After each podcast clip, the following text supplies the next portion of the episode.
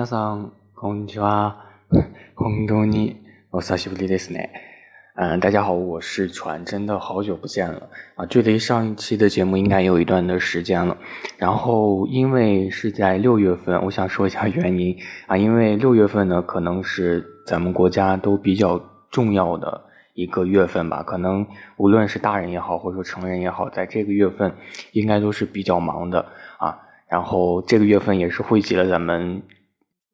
天朝比较重要的几个呃节日，也不是说节日吧，就是几个重要的一个事情啊，重大的一个事情，比如说考试啊，或者说怎样啊，各种各样的事情可能都会汇集在这个上面，然后就感觉就挺忙的啊。当然，这里并不是在给自己找理由啊啊，就这样的一个原因和大家说一下，希望大家能够理解。然后今天的一个节目呢，是想和大家说一下有关于。日本的一个研修生的一个制度，我不知道大家有没有听说过日本的研修生啊？他是研修生，为什么要说这个呢？是因为最近马上就到了一个毕业季了嘛，很多孩子他们都开始在寻找一个出路啊。可能这些人呢，呃，大多数人他一般都会在六月份之前，可能会在二月份或者三月份的时候就开始去谋出路了。但是大多数孩子可能在。呃，学校的时候可能学业就比较繁忙，然后这个时候可能就需要一些外来的一些帮助，所以今天想给大家讲一下这个研修生。但是其实这个研修生呢，在日本最近好像也是出现了一些问题，所以还是比较重要的，跟大家说一下。啊，这个啊，其实研修生呢算是一种制度啊，它算是。就是岛国啊，日本政府的一种外国人的一种制度，就专门针对于外国人啊。日本最早的一个这个外国人研修生制度呢，它是很早的，开始于大概是在一九八一年的时候啊。那个时候日本是非常非常发达的，在当时。然后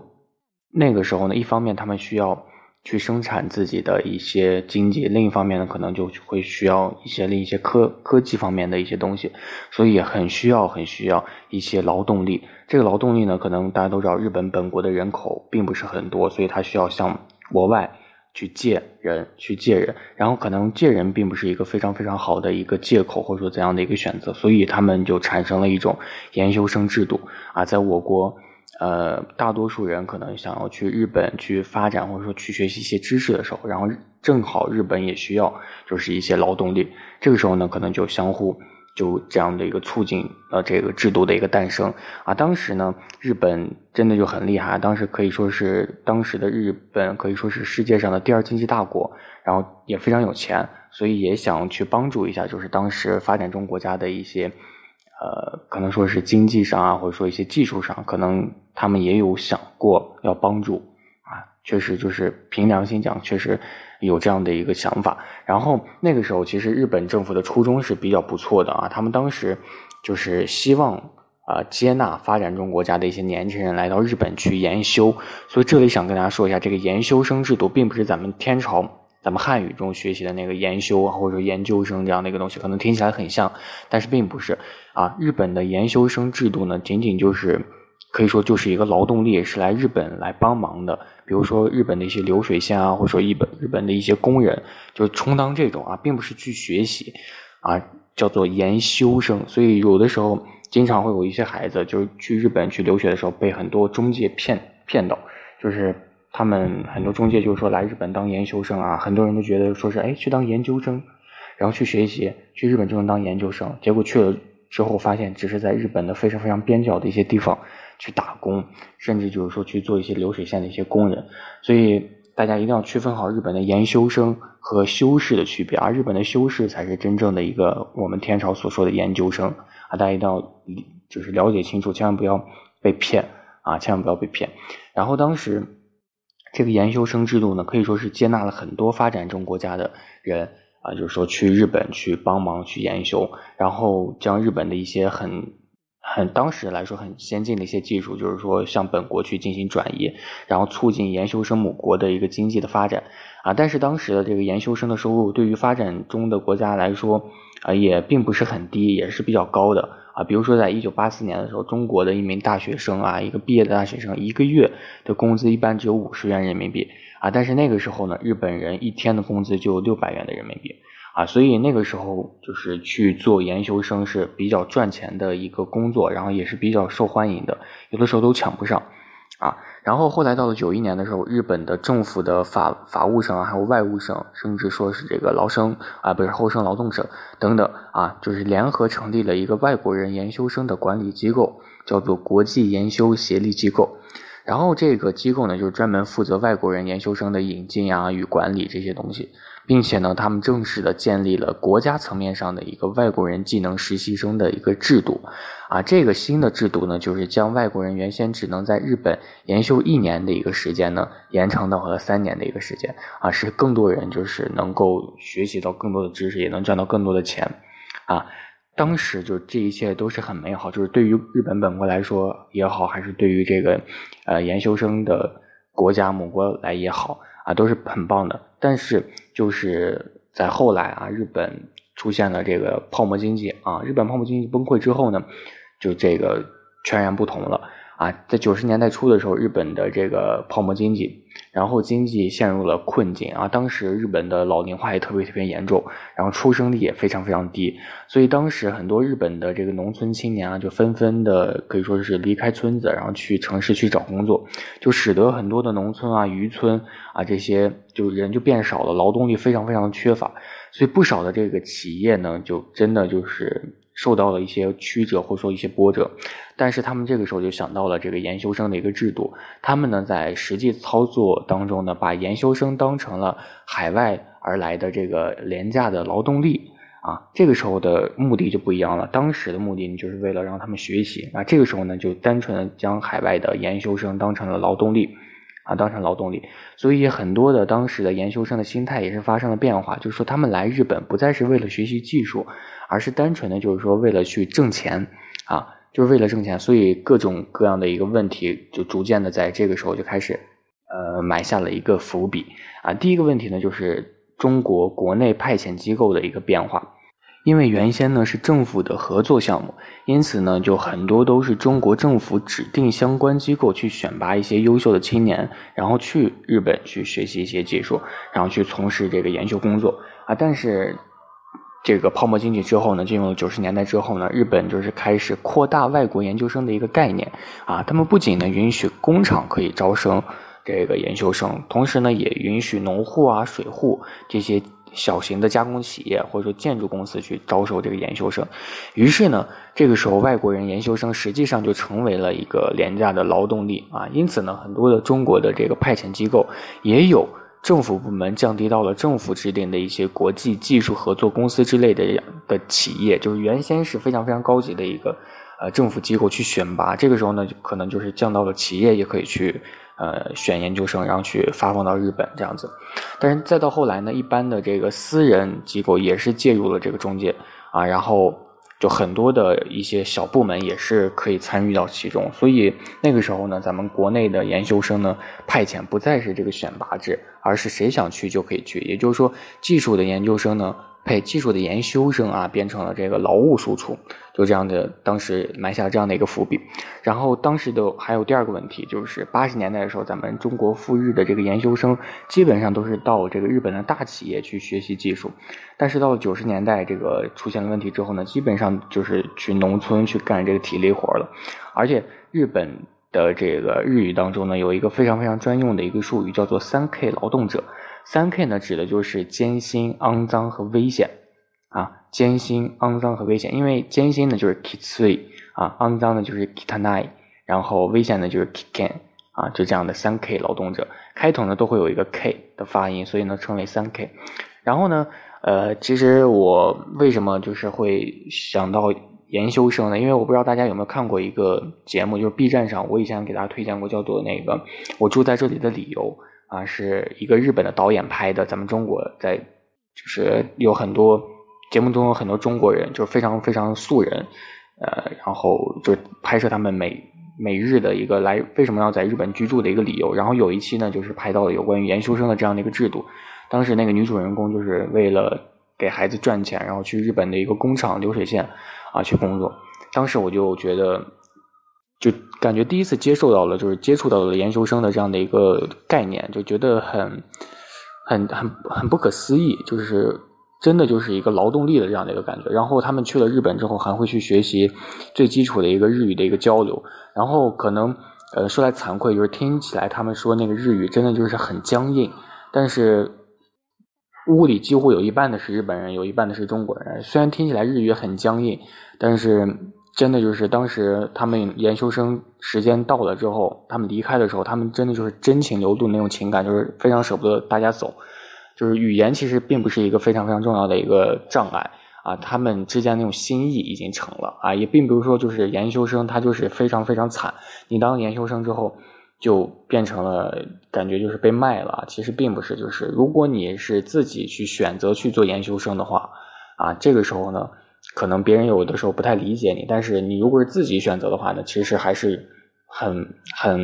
不是很差的一个工作。但是如果你是被骗去当了研修生的话，这个时候就要注意了，这个就并不是一个呃非常非常棒。如果你是被骗了，你就就说明你原先可能有当这个研究生。修饰的这样的一个潜力，但是你被骗成了研究生，啊，这个时候就值得注意了，一定要去寻求帮助啊，一定要去寻求帮助。然后呢，当时继续说到这个三 K 啊，就是三 K 呢，因为确实就是刚刚说到了，呃，艰辛、肮脏和危险，所以很多人呢其实是不愿意去工作这个三 K 劳动的。啊，就是因为本地人都不愿意去工作这个三 K 劳动，所以大多数呢都是去请外国人去成为这个廉价的劳动力，成为了很多日本企业或者说一些小型的一些渔村啊，或者说刚刚说到的农村这样的一些人的一些实际上的一个需求。所以当时，但是咱们天朝当时发展也并不是非常的好。就是在部分地区，因为咱们的国家的领土面积非常非常大嘛，所以还是会有很多的这个中国的研究生去日本去成为日本人不愿意去干的这个三 K 的一个劳动者，就是这样的一个呃环境吧。